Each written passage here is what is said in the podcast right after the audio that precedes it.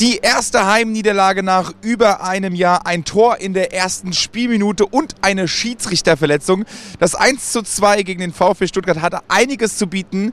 Darüber sprechen wir jetzt in drüber gebabbelt, die Spieltagsanalyse hier im Deutsche Bankpark. Und das erste Wort hat unser Cheftrainer Dino Topmüller, der mit der Gesamtleistung unseres Teams eigentlich gar nicht so unzufrieden war wenn du gegen eine Top-Mannschaft spielst und in der ersten Halbzeit dominant bist äh, und immer wieder in gefährliche Räume reinkommst, dann musst du auch Kapital draus schlagen. Das haben wir nicht gemacht. Ähm, und dann ist es halt so, dass wenn auf der anderen Seite ein guter Trainer ist und auch eine gute Mannschaft, dann wird eben was umgestellt. Und dann waren einfach andere Räume nicht mehr, äh, die Räume, die wir bespielen wollten, waren nicht mehr so da. Sie haben dann mit fünf hinten verteidigt, 5-3-2.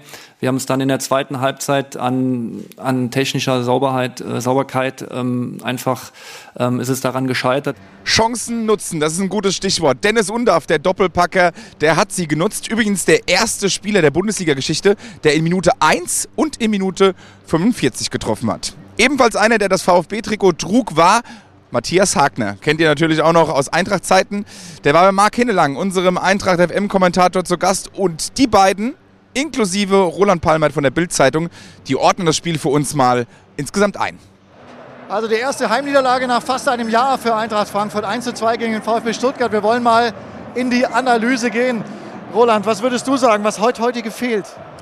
Heute sind zu viele nicht an ihre Normalform gekommen und das schon nach 55 Sekunden. Da lief schon äh, irgendwie was schief, was in der, der ganzen Saison bisher in der Abwehr nicht schief lief, außer Pokalspiel in Leipzig, aber da ging es gut. Ähm, und es fehlte auch irgendwo die Galligkeit, muss ehrlich sagen, die Stuttgarter waren fast auf neun Positionen wirklich bissiger, giftiger und auch technisch klasse. Würdest du sagen, Matthias, ist vielleicht so ein typisches Spiel aus der Länderspielpause herauskommen oder wäre das zu einfach gesagt? Ja, das wäre zu einfach. Ich glaube, sie haben sich auch nach dem 0-1 guten Spiel zurückgekämpft. Also mit dem Ausgleich und dann auch bis zur Halbzeit, bis zum 1-2 war dann die Eintracht eigentlich gut im Spiel.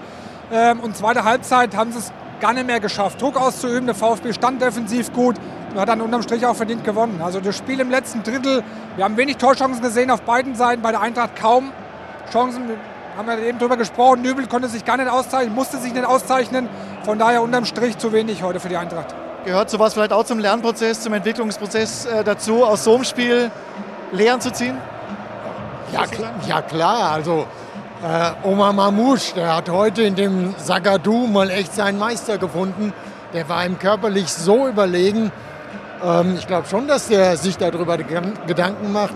Und ähm, auch auf den Flügeln, bis auf das Tor von Philipp Max, da kam recht wenig von Buta, auch von den Bimbe zu ungenau.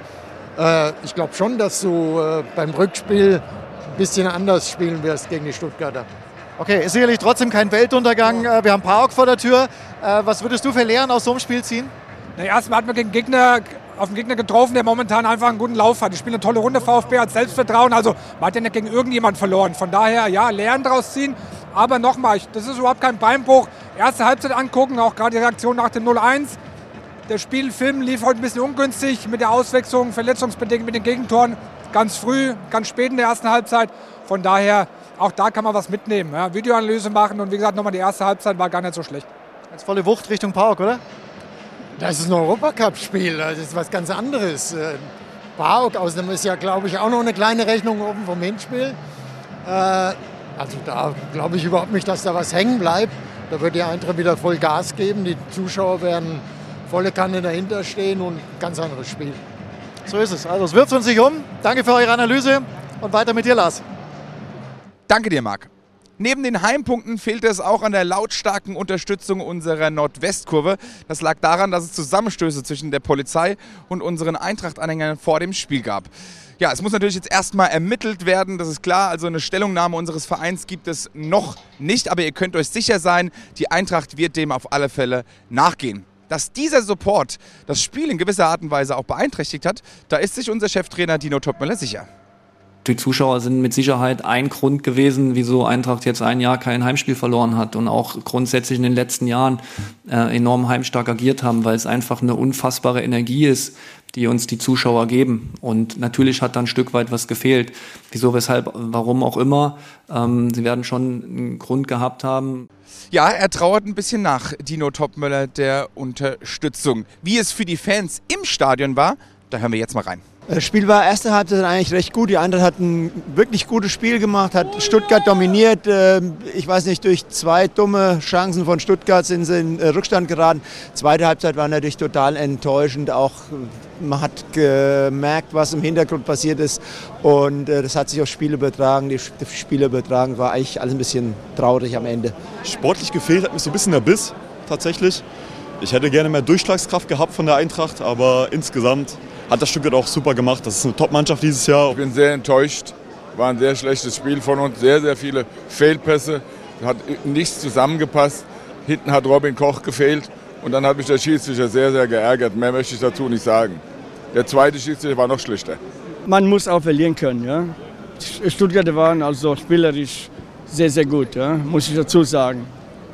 Nur für uns hat ein bisschen das Fähnchen Glück noch gefehlt. Die Mannschaft gefällt mir, eine junge Mannschaft und ähm, ich gehe davon aus, dass da einige Sachen, die heute schiefgelaufen sind, in Zukunft deutlich besser laufen werden. Durchwachsen, würde ich sagen. Also durch die Stimmung ein bisschen geknickt irgendwie, fühle ich mich zumindest heute.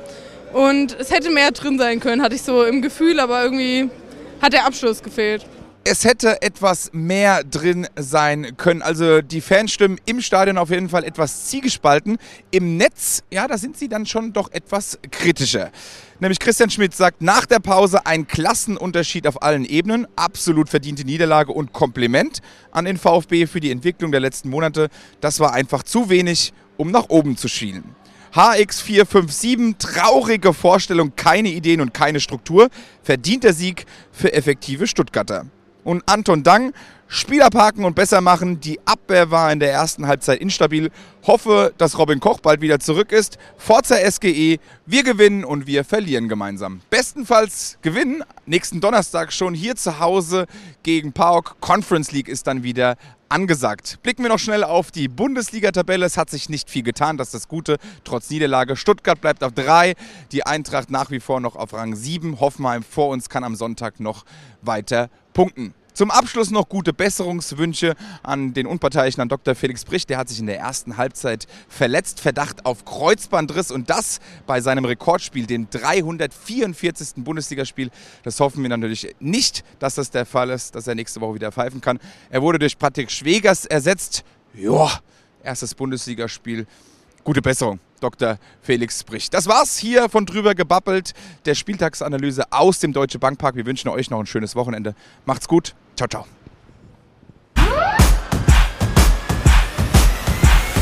Korrekte Entscheidung. Oh, Und Jetzt ist das Ding drin. Achtung, jetzt ist das Ding drin.